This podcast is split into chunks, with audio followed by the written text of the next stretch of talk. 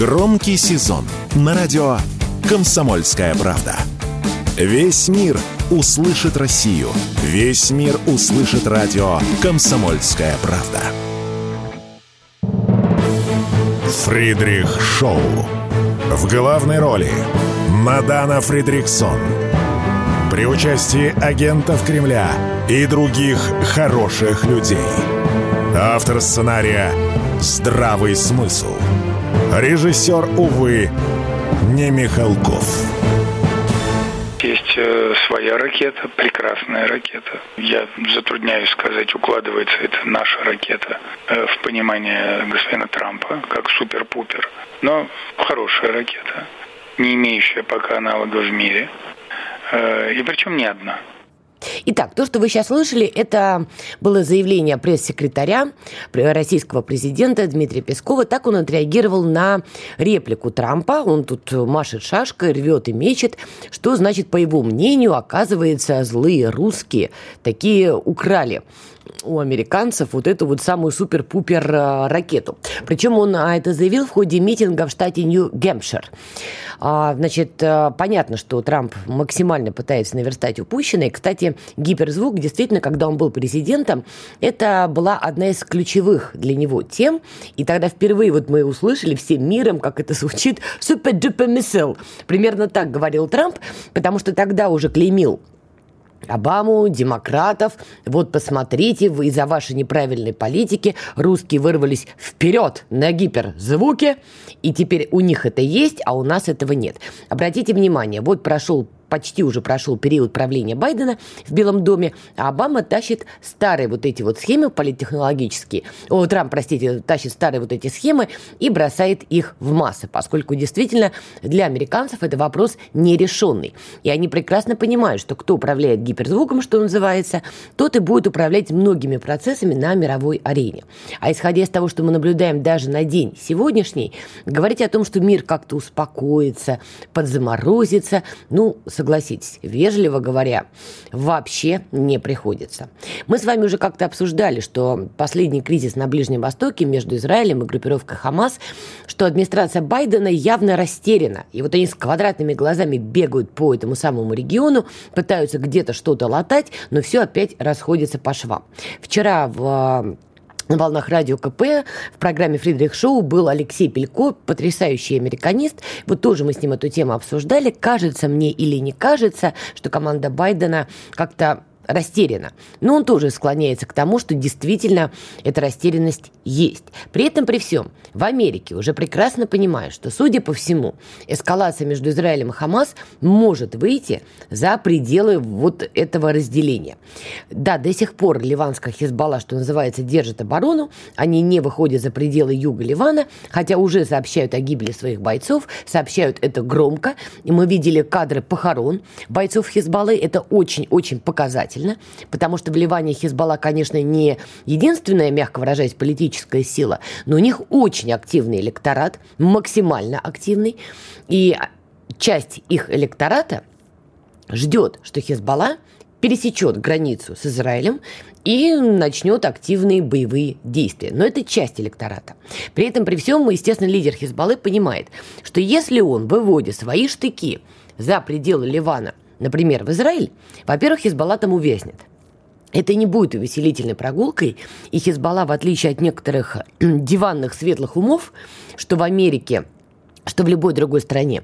Хизбалла – это люди полевые. Они прекрасно понимают, что если они в эту историю ввязываются, борьба за сектор газа, за палестинцев, тем более бок о бок с Хамас, с которыми у Хизбаллы не очень хорошие отношения, эта история всерьез и надолго.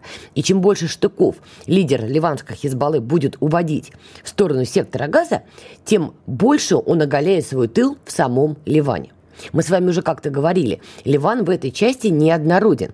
Там разные политические силы. Более, за каждыми этими политическими силами стоят разные внешние игроки. Но Хизбалла и Иран – это уже известная всем коллаборация. Хотя многие путают, называют ливанскую Хизбаллу иранскими прокси. Это неверно в корне. Хизбалла – это Хизбалла, Иран – это Иран. Но да, у них действительно есть коллаборация. И там интересна личность нынешнего исполняющего обязанности премьер-министра. Мы с вами тоже уже об этом говорили который сейчас заявляет, что он не позволит втянуть Ливан в боевые боевые действия за сектор газа, что ведут соответствующие переговоры. Еще раз надо понимать, этот человек абсолютно просаудовский. Да, Саудовская Аравия имеет влияние на политическую жизнь в Ливане, так же, как Соединенные Штаты и Франция. Ну и, соответственно, Иран через Хизбаллу. Это просаудовский персонаж, которому действительно невыгодна эта эскалация, потому что саудиты тоже хотели бы уже потушить это пламя эскалации между Израилем и Хамас. И да, они по-прежнему не против сесть за стол переговоров с Израилем. Собственно, что команда Байдена собиралась сделать. Но сейчас, да, они вынуждены были поставить это на паузу, ибо, знаете ли, не камильфо вести подобные переговоры в момент, когда Цахал наносит удары по сектору газа, разнося в пыль гражданские объекты в том числе. Но глобально наследный принц – человек очень прагматичный, и он не против того, чтобы наладить отношения и здесь, и сохранить отношения с Тегераном. Для него это действительно очень выгодная история, по крайней мере, на данный момент. Это не значит, что он с этим лозунгом пойдет в светлое будущее лет так на сто. На данный момент выгодно. Поэтому Учитывая, что исполняющий обязанности премьер-министра Ливана человек просаудовский, Хизбалла не очень настроена оголять так свои тылы. Поэтому, да, они не переходят эту красную черту. Но при этом, при всем, у Ирана есть действительно прокси э, не Хизбалла, а прям вот прокси-прокси. В первую очередь эти силы находятся на территории Ирака, Тут не надо путать Иран и Ирак. Там действительно разные шиитские группы, которые получают финансирование, в том числе от нынешнего премьер-министра Ирака а, Судане который при этом, при всем, хоть и сам является шиитом и выделяет им финансирование, в свое время выступил против ухода американцев из Ирака. Он неоднозначно очень персонаж, это надо понимать. И при этом, при всем, да, именно он был в России, когда началась вот эта вот эскалация 7 октября, и как раз на встрече с ним президент России Владимир Путин впервые на тот момент озвучил свое понимание кризиса, который начался э, между Израилем и группировкой Хамас. Как раз он тогда озвучил про независимую Палестину. То есть Аль-Судане, пример Ирака, за ним действительно важно следить. Так вот, на территории Ирака есть эти самые шиитские группы. И сейчас американцы очень переживают по поводу активности этих групп. А там кроме шуток, движения действительно пошли. И вот издание CNN выдает сегодня материал. Разведка показывает, что поддерживаемые Ираном вот эти группы готовы активизировать свои атаки на американские силы на Ближнем Востоке. Дальше а, они приводят а, разные цитаты высокопоставленных а, чиновников, вот, в частности, один из них говорит, мы видим перспективу гораздо более значительной эскалации против сил и персонала США в ближайшей перспективе. Давайте проясним это. Дорога ведет обратно в Иран. Иран финансирует, э, вооружает, оснащает и обучает вот эти вот группы и прокси-силы по всему региону. Мы готовимся к этой эскалации как э, с точки зрения защиты наших сил, так и с точки зрения готовности решительно отреагировать. Еще раз, это цитата из материала CNN. Они уже понимают, что так или иначе, понятно, вот логика Хизбалла мы с вами ее обсудили, но вот конфликт Израиля и Хамас точно не погаснет завтра. Так или иначе, разные силы будут в него вовлекаться. Это уже закон законы, знаете, такой геополитической физики. Потому что формируется вот эта черная воронка, которая волей-неволей начинает притягивать разные силы. Иран, который понимает, что вот эти безосновательные нападки на него с первых дней эскалации, а мы помним, Кирби кричал из каждого утюга, за этой атакой Хамас точно стоит Иран. Откуда ты это взял? Да, доказательств у нас нету, но точно Иран. И, соответственно, израильские военные отдельные тоже, давая комментарии разным СМИ, тоже подпевали. Ну, то есть Иран логично э, исходил из того, что подобные выпады публичные, но как бы притечи к чему-то более глобальному. Команда Байдена, наверное, с Ираном воевать не через прокси, не тем более напрямую, не горит желанием. Но тут такое дело, там как бы Трамп собирается действительно все-таки выдвигать себя по новой, поэтому мы начали с его этих резких заявлений, он уже и Россию обвиняет, чтобы скинуть с себя вот это бремя, что он агент Кремля. Если побеждает Трамп, мы с вами тоже об этом уже говорили, или любой другой республиканец, его толка и его логики, но война против Ирана, она уже будет неизбежна. Не говорю, что напрямую – морские котики Соединенных Штатов будут где-то там высаживаться или повторять операцию, как он, орлиный коготь, да, когда силы специальных операций США присели в лужу, пытаясь, значит, в Иране исполнить какую-то свою супер-пупер секретную операцию. Ничего у них не вышло. Конечно, сейчас это будет выглядеть не так, но начать боевые действия против иранских прокси в Ираке ли, в Сирии ли, это вот команда Трампа очень даже за – Тем более это придаст дополнительный импульс американскому ВПК, придаст дополнительный импульс созданию вот этой самой супер-дупер миссил в исполнении Трампа и заодно позволит республиканцам окончательно вырвать Америку из лап Украины. Да-да, я ничего не путаю. Тут мы уже дошли до стадии, когда Америку надо выдирать из лап Украины, потому что Зеленский в нее вцепился уже руками, ногами, зубами, ушами и всеми другими частями тела, плохо к нему привинченными или даже хорошо привинченными. Поэтому окей, надо понимать, что на данном этапе все это подвешено. Материалы CNN об этом и говорят, но уже пробрасывают, что война возможна. И если побеждает все-таки Трамп или кто-то типа Трампа, да, война переносится на Ближний Восток, не забываем при этом еще и про Тайвань, дальний бзик, э, давний бзик того же Трампа. Ну и, в общем, все по новой, но не на Украине. Давайте сделаем небольшую паузу и вернемся, поговорим, кстати, про СВО. Александр Коц. Один из лучших военных корреспондентов не только в России, но и во всем мире. Он работал репортером во многих горячих точках. Чечня, Южная Осетия, Косово, Афганистан, Ливия, Сирия, Египет, Ирак, Украина. Каждый четверг в 7 часов вечера по московскому времени слушай на радио «Комсомольская правда» программу «КОЦ. Аналитика с именем». Фридрих Шоу. В главной роли Мадана Фридриксон. При участии агентов Кремля и других хороших людей. Автор сценария «Здравый смысл». Режиссер, увы, не Михалков. Итак, Фридрих Шоу на волнах радио «Комсомольская правда». Мы продолжаем. И вот новость, которая сегодня уже гремела по телеграм-каналам. Диверсанта с двумя килограммами пластита и арсеналом огнестрела задержали в Крыму. Ну, понятно, что Крым в этом смысле остается в такой зоне риска. Параллельно издание «Вашингтон-Пост» публикует резонансный материал. Украинские шпионы, связанные с ЦРУ, ведут тайную войну против России. Авторы утверждают, что СБУ и ГУР много лет готовили специалисты из американских спецслужб спецслужб. Хочется понять, почему вдруг они это публичат, а главное, чего ждать в ближайшее время от украинского террора, который продолжал, продолжается. Даниил Бессонов с нами на прямой связи, человек, кто знает о действиях Украины в этой части, мягко выражаясь, не понаслышке, много и подробно. Даниил, приветствую. Приветствую. Итак, ну вопрос номер один. Почему вдруг издание Вашингтон-Поста решило опубличить данные, которые и так были понятны, что американские специалисты готовят террористов э, от СБУ и ГУР? Но чего вдруг-то публичим? А, ну, здесь э, я не вижу никакой крамолы в том, что они это опубликовали. Во-первых, это секрет Полишанеля, все, всем об этом давно известно. Хочу напомнить, что Еще со времен оранжевой революции, это 2004-2005, ну, конец 2004 начало 2005 года, а, когда Ющенко пришел к власти, то впервые на здании СБУ а, при входе, это на, на Владимирской в Киеве, при входе в центральный аппарат э, с одной стороны входа висел украинский флаг, с другой стороны входа висел американский флаг. То есть этот процесс начался задолго до известных нам сейчас событий. Да? Вот. Э, на что обратил внимание Вашингтон-Пост, ну скажем так, на что стоит обратить внимание в этой статье, то что э, если ГУР они считают своим детищем полностью, как бы, то что это их полностью организм, то э, в СБУ, как э, они опубликовали, там они создали отдельный департамент из проверенных людей. То есть они очень сильно боялись, что в СБУ очень много агентов Кремля А-а-а. и нашей кровавой ГБНИ, как бы и так далее. А там Это много было наших агентов? Э, ну, я, я думаю, больше, чем сотрудников э, не пронашинских. О, как, даже так. Ладно, хорошо.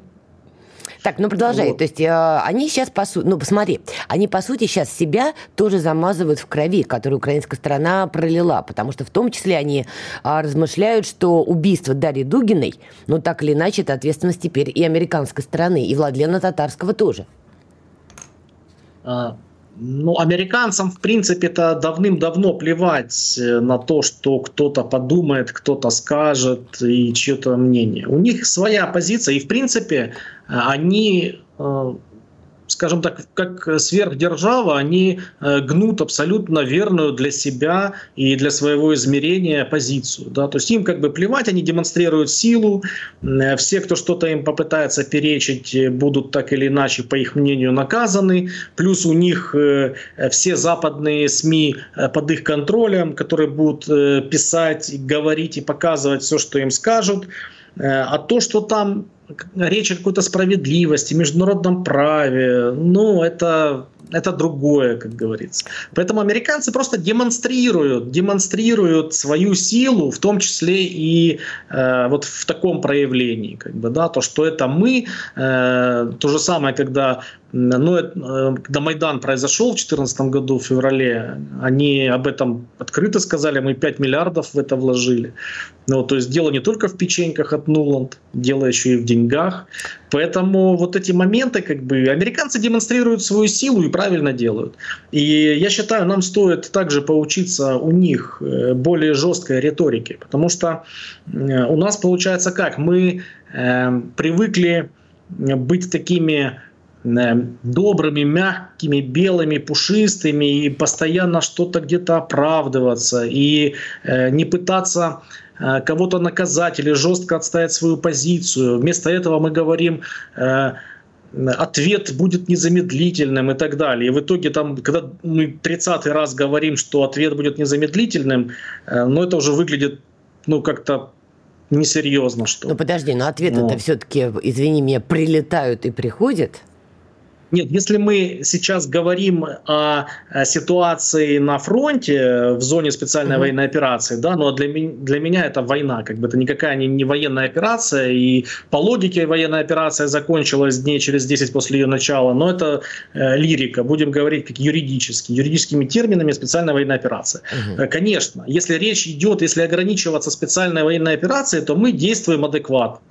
Если мы говорим э, более, берем широкое поле, и если мы говорим о дипломатии, то хотелось бы, конечно, или просто э, чтобы мы избегали э, вот таких э, невнятных формулировок, что мы э, там выражаем протест, и мы, э, мы ответим, вы еще там за это, вы еще увидите и так далее. Когда на одни и те же факты и нападки на нашу страну, на наших граждан, э, наши дипломаты выражают э, что-то вот такого плана, то это, ну, как бы выглядит не очень. Ну, хорошо, поэтому это... я, я поэтому американцев в примеры поставил. Им плевать, в принципе, на чужое мнение. Они гнут свою линию, они демонстрируют свою силу, демонстрируют агрессию.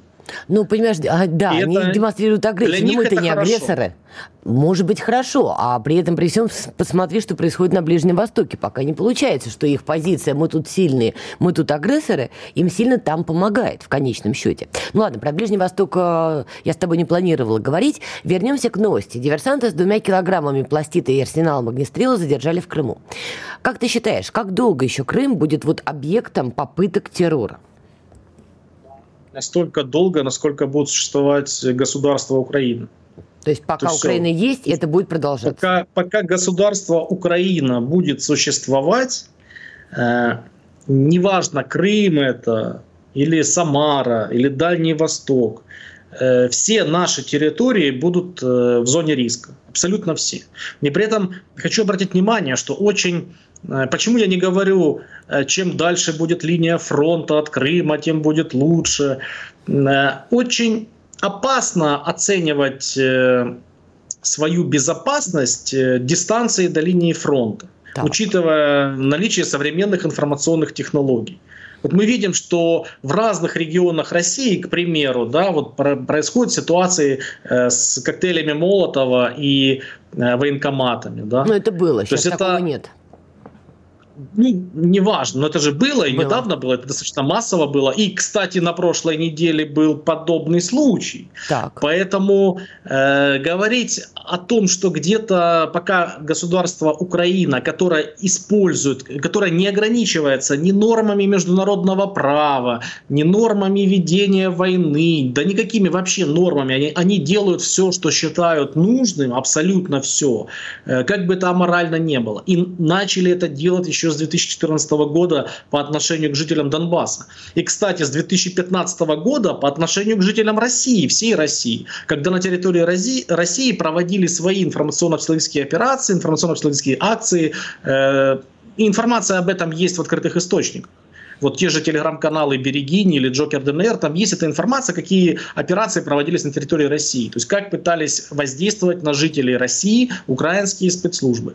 Вот. Поэтому они это будут делать, пока государство Украина. И спящие ячейки, или как там так называемые партизаны, да, они будут э, иногда э, быть инструментом этого государства, пока оно существует.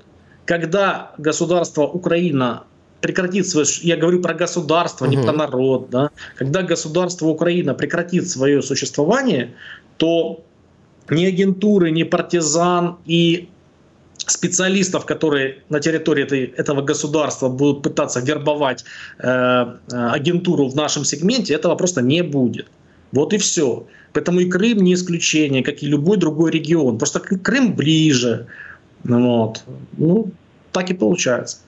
Смотри, важная тоже очень тема, ты за ней следишь, это работа ЦИПСО, и в те годы, особенно сейчас, в период проведения специальной военной операции, ты замечаешь какие-то изменения в их тактике и подходе? Просто последний месяц мы живем в реальности, что Зеленского пытаются там американцы слить, по крайней мере, публично, и коррупционером называют, и чего только не делают. Что-то происходит в этой сетке ЦИПСОшной? Глобально, э, глобально, скажем так, э, когда началась специальная военная операция, то вот э, те кадры, которые активно э, работали с 2014 года, они разбавились свежими кадрами. То есть их пополнили, увеличили их количество, численность. То есть у них на самом деле, э, скажем так, сил и средств в информационной войне у них очень много, и финансирование очень большое. Э, вот. Просто сейчас, если раньше практически э, все их действия и информационно-обстрельские операции они были достаточно качественные, то сейчас очень много, ну, как говорят, халтуры. Mm. Как раз за счет того, что они разбавлены новыми кадрами. Поэтому, Данил, в принципе... А, у тебя есть еще минут пять? Нам просто сейчас надо уйти послушать новости. Да, и после новостей да. бы я бы с удовольствием продолжила. Данил Бессонов, военный обозреватель. Мы не прощаемся. Сейчас мы прервемся на паузу, послушаем коллегу, узнаем, что вообще происходит в мире. И после этого еще договорим с Данилом и про изменения в сетке ЦЕПСО, если они там есть тактика, стратегия, да? Ну и, надеюсь, успеем еще обсудить, что там за ленточкой в зоне проведения специальной военной операции. Сейчас делаем паузу, скоро к вам вернемся. Если экономика, то на радио «Комсомольская правда». И, конечно, с Никитой Кричевским. Когда вам говорят о том, что смерть рубля не за горами, он вот-вот вот гыкнется там до отметки 150-200 рублей за доллар, далее везде, вы конечно, слушайте и аплодируйте, но воспринимайте это так, что делить надо на 16, ну, как минимум, а то и на 32,64. Каждую среду в 7 часов вечера по московскому времени слушайте на радио «Комсомольская правда» программу «Экономика» с Никитой Кричевским. Фридрих Шоу. В главной роли Мадана Фридрихсон. При участии агентов Кремля и других хороших людей. Автор сценария «Здравый смысл». Режиссер, увы, не Михалков. Так, мы продолжаем. Даниил Бессонов, военный обозреватель, с нами. А чего ты смеешься так? Да, заставка. А, заставка... Очень креативно. О, это придумал наш главред, ему будет приятно узнать. Кстати, тебя тут тоже не обошли стороной. В комментариях во ВКонтакте нам пишут. Первый комментарий. У него очень странная борода. Это подозрительно. Как ты понимаешь, речь о твоей бороде идет. Но дальше этот человек, тебя послушав, пишет «Бессонов – это голова». Так что вот сначала ты вызывал подозрения, а теперь ты втерся в доверие. Опасный человек. Итак, друзья, с Данилом Бессоновым мы говорим про сеточку ЦЕПСО, что там, какие перемены у них происходят. Продолжай. Ну, э, естественно, после того, как началась специальная военная операция, они не только разбавили свой коллектив э, новыми пополнениями, но и изменили концепцию. Во-первых, они много организмов новых создали, они максимально их замаскировали под какие-то гражданские институты изучения космоса там, или каких-то социальных явлений, или там, не знаю, бегемотов О, и Господи. так далее. Но э, конкретно в информационном поле, конечно же, появилась, э, ну, будем говорить так, вот у нас э, появились там новые виды наших войск информационных, да, mm-hmm. то есть там Э, прославились военкоры, стали такими очень мощными телеграм-каналами, там новые какие-то появились эксперты, даже такие проекты, как Рыбарь, да, очень профессиональные, мощные проекты, они начали э, создавать левые э, телеграм-каналы, маскироваться под наших. При этом они пытались сделать клоны, но это очень Да, это жалко выглядело. Я видела на себя пародию. Это было очень забавно, кстати. Да, поэтому они э, более грамотно параллельно подошли к этому, то есть они начали создавать там э, параллельные телеграм-каналы, э, вообще отдельные, там как ну, там связано там с кадыровскими подразделениями, к примеру, там еще там пытались создавать каналы каких-то лидеров общественного мнения, как Яков Кэдми и тому подобное. Ну и так далее. То да. есть да, поэтому, ну, это одно направление. Другое направление, конечно, это контент. То есть они начали активно работать с контентом, э, увеличились, э, увеличилась э, работа с фейками, с фейковой информацией. Они начали, в том числе, они пытались, скажем так, проводить операции, ну, и это продолжают делать по вербовке наших военнослужащих, э, наших офицеров даже там попытки были и так далее. Плюс они... Но это все э, фиксируется и отлавливается, я правильно понимаю? Да, да, да, безусловно. Я поэтому вот примерно и постарался все эти э, методы их собрать в одном месте вот, и создать методичку, чтобы было понятно. Вот. Ну и, конечно, используя технические возможности, в том числе операторов сотовой связи своих, да, потому что у нас линия фронта, по сути, проходит Э, вдоль линии фронта находятся сотовые вышки украинских операторов. Вот. Конечно же, они этим также пользуются. И даже если ты, допустим, э, используешь сим-карту э, другого оператора, не украинского, то все равно она как бы будет сначала пытаться связаться с вышкой ближайшей, а потом уже как бы дальше. Поэтому вот эти все нюансы, как бы, они стали отрабатываться, в том числе подразделениями ИПСО, которые взаимосвязывают, ну, связаны, то есть они созданы на базе сил специальных операций ВСУ, но они взаимодействуют с СБУ, с ГУР, там, с другими э, спецслужбами Украины и НАТО.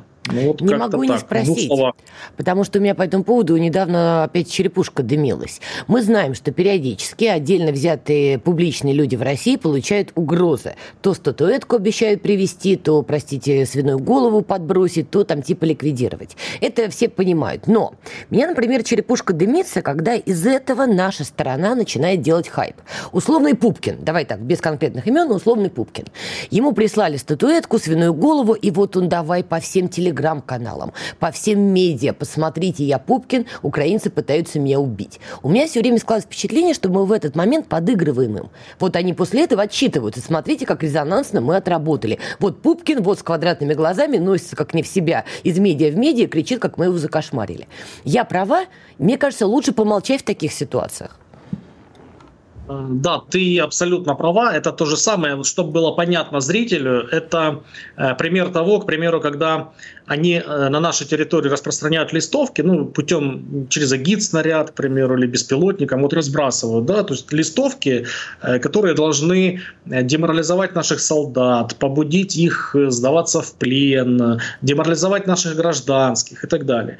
И отдельные, к примеру, Э, талантливые журналисты, они эти листовки начинают как бы снимать и показывать, вот, смотрите, что они распространяют. То есть, получается, эти листовки, которые в бумажном исполнении валяются где-то по земле, их увидит, может быть, человек 10, да, угу. и как просто пройдут мимо. Вот. А так, получается, кто-то публикует, и эти листовки, эти, с этими нарративами, которые изображены на этой листовке, их видят в нашем сегменте сотни тысяч, а то и миллионы. Вот э, примерно то же самое. То есть они показывают эффективность работы на нашей территории. То есть они, э, публикация э, подобных материалов – это э, минус, э, как бы понятно, нашим службам и целом в медийном плане мы как бы показываем, что мы вот противник силен, да, противник вот на такое способен и так далее. Вот. Единственное, что когда это уже оказывается в сети, то есть, допустим, когда они там расклеивали фотографии там Буданова, да, и там угу. вот новый президент России, как будто они там это и сами же это фотографировали, сами это вбрасывали, это есть в сети, э, то, конечно же, это нужно комментировать. Потому что э, здесь может быть обратная реакция. То есть э, где-то наша аудитория увидит, что вот какая-то такая новость прошла, вот фейк это или не фейк, смотрит на наших ресурсах, а у нас об этом тишина. Да? Тут я есть вот это неправильно. Но меня... Вот эти, то, что уже, то, что уже появилось в инфополе, э, комментировать, конечно же, нужно и давать правильную оценку. А, а то, чего нет, э, засовывать в инфополе как бы намеренно, но это в данном случае это вредно. Дорогие наши Пупкины, которые получают смс что вам пришлют статуэтки или просечек головы, пожалуйста, оставьте это при себе, можете участковому своему рассказать, полицейскому, если вы опасаетесь за свою жизнь, это нормально. Но перестаньте уже носиться вот с этим знаменем, посмотрите, какой я важный, меня хотят убить. Пожалуйста, перестаньте помогать украинцам, они с вами не поделятся баблом. А, Даниил, еще важный Я, момент. кстати, э, к слову, кстати, знаю некоторых ребят, э, может быть, даже в чем-то более весомых в инфополе, которые э, получают угрозы и об этом ну, не, не говорят публично. Да, я это, тоже ну, таких это людей знаю. Условия, условия современной войны, как бы это нормально, и об этом кричать ну, короче, ну, возьмите ну, себя в руки, уберите свою розовую пачку уже куда-нибудь и вспомните, что вы вообще это... Я мужик, у меня все остальное. Короче, вернитесь в это состояние. Важный момент. Ты упомянул листовки, которые украинская сторона выплевывает на нашу сторону, пытаясь деморализовать наши силы. Как мы ведем работу? Я как-то видела одну нашу листовку, видела, что на ней написано, кричала громко, почему таким мелким шрифтом, потому что, ну, простите, даже я прочитать не могу, а у меня зрение как у орла. Что сейчас поменялось? И поменялось ли?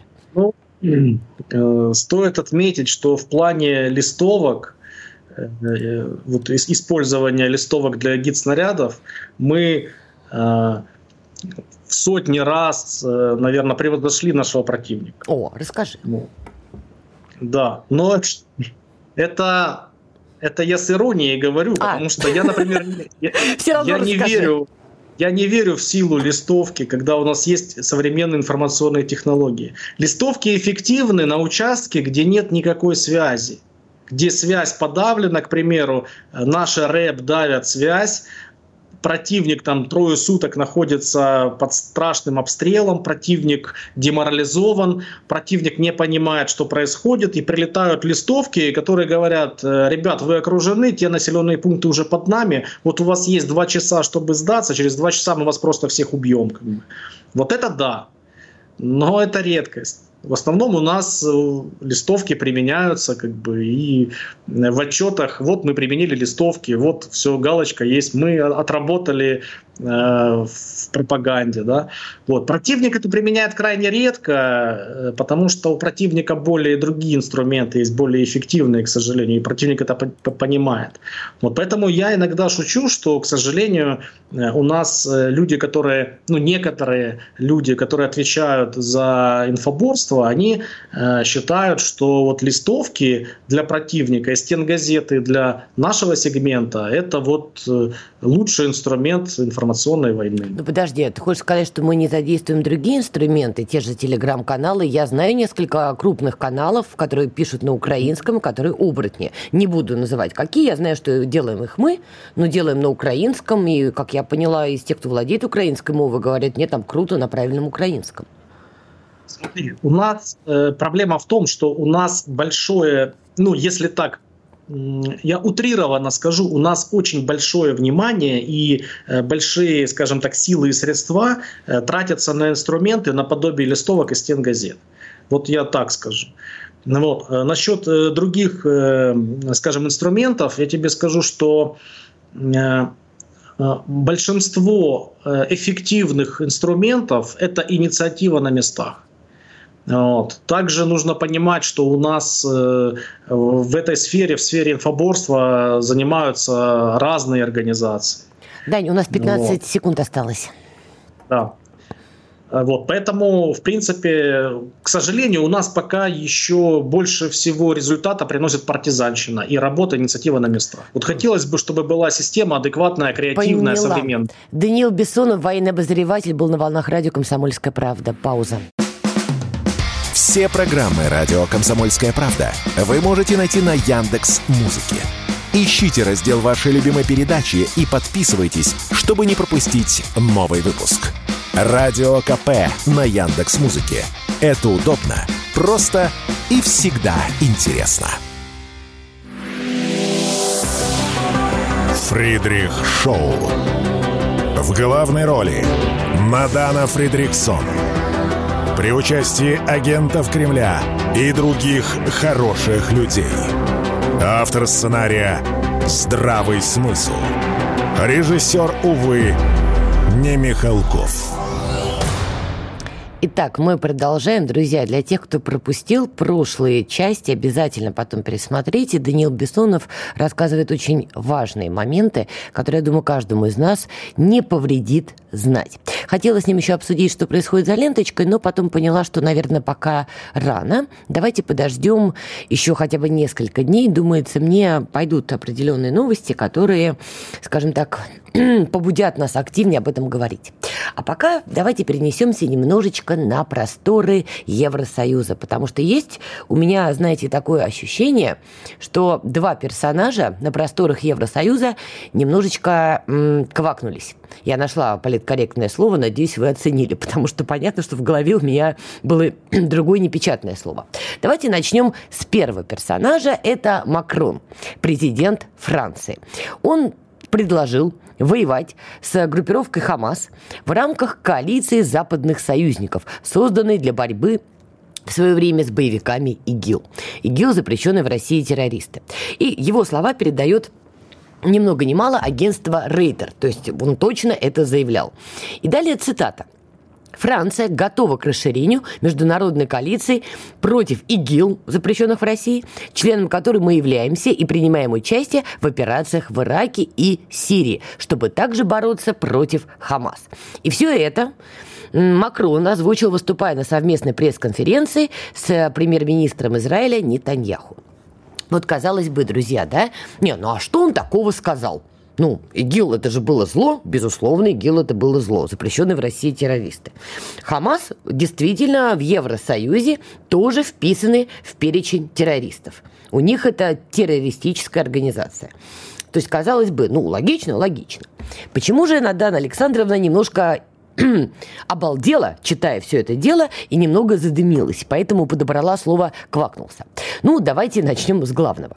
Во-первых, история про то, чтобы равнять Хамас группировкой ИГИЛ, запрещенных в России террористов, это идея Нетаньяху. Впервые озвучена им буквально неделю назад в разговоре с Байденом еще по телефону, когда он его приглашал посетить просторы земли обетованной. Как раз в том телефонном разговоре Нетаньяху ему говорит, поймите, Хамас – это хуже, чем ИГИЛ, заявил Нетаньяху Байдену. Потом, вы знаете, Байден прилетает в Тель-Авив, в Оман не летит. Ну, короче, мы все это с вами обсуждали, зачем ходить по пятому кругу. То есть Макрон, который тоже мотанулся, значит, в этот самый Израиль, делает не просто произраильские заявления. Он, по сути, повторяет риторику Нетаньяху почти буква в букву. Второй момент, который, вежливо говоря, вызывает недоумение. Давайте отмотаем историю немножечко назад. Не к Великому потопу, не к шестидневной войне. Мы отмотаем все это дело в 2014 год.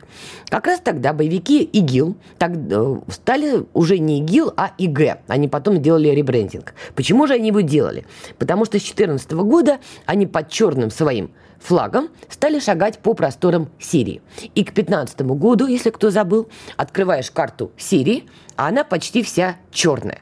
И боевики уже ИГ, не ИГИЛ, а уже в целом они себя стали называть исламское государство, извините, вплотную подошли к Дамаску. И стоял вопрос о том, что они его возьмут, возьмут уже довольно быстро, и, в общем, огромная территория – превращается в территорию под черным флагом, террористическим черным флагом.